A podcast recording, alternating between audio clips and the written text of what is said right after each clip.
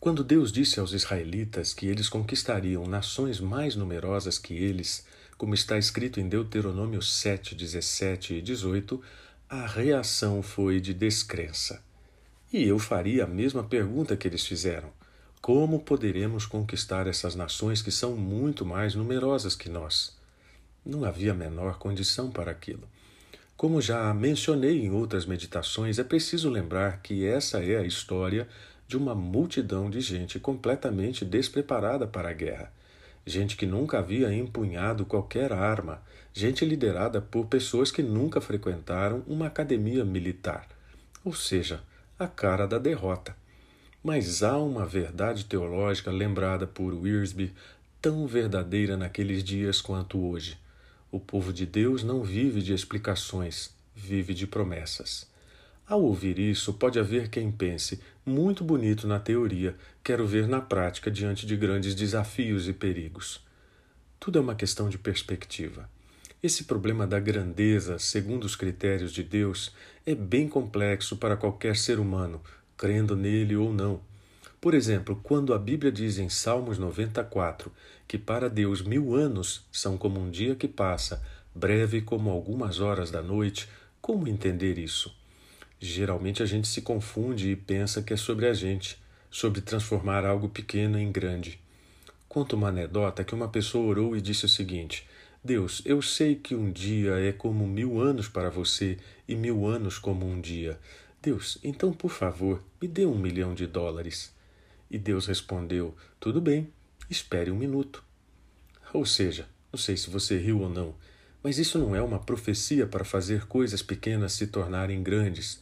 É sobre a grandeza de Deus. E o tempo é parte dessa grandeza.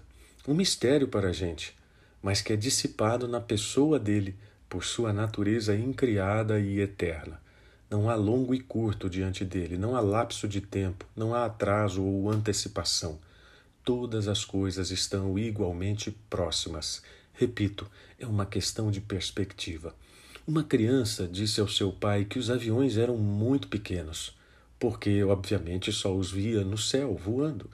O pai retrucou dizendo que não, que eram grandes, e ela só pôde ter a visão real do tamanho de uma aeronave quando foi levada a um aeroporto e ficou encantada com o gigantismo daquelas máquinas de voar.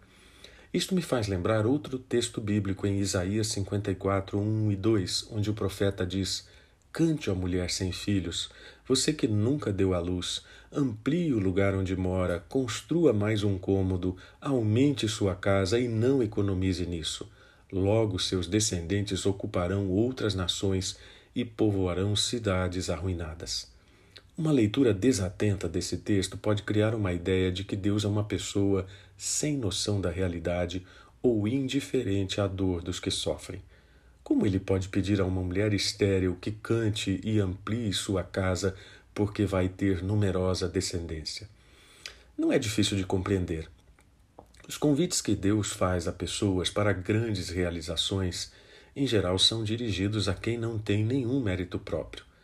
E a predisposição que a gente tem é recear fazer grandes coisas, porque isso só é possível para quem tem muito poder, muitos recursos, habilidades e oportunidades. Ou ainda, uma predisposição semelhante para pensar que quando a gente tiver tudo isso, então poderá realizar coisas extraordinárias.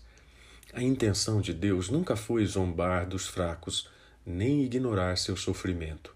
Um teólogo ensina que o profeta estava mostrando que o servo do Senhor Jesus Cristo era a pessoa messiânica, na linhagem do rei Davi, que, como resultado de seu sofrimento, possuiria as nações, porque sua tenda seria estendida, suas cordas alargadas e suas estacas firmadas mais profundamente.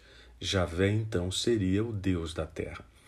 William Carey, pastor e missionário batista no século XVIII, chamado de pai das missões modernas, depois de sofrer prejuízos inestimáveis em razão de um incêndio em sua biblioteca, no qual se perderam um amplo dicionário poliglota, duas gramáticas, duas versões inteiras da Bíblia, além de impressoras em 14 idiomas, 1.200 resmas de papel, 55 mil páginas impressas e 30 páginas do dicionário Bengali, declarou depois de chorar: A perda é pesada, mas assim como viajar por uma estrada pela segunda vez é geralmente mais fácil e mais seguro que na primeira, estou certo que a obra nada perderá de real valor.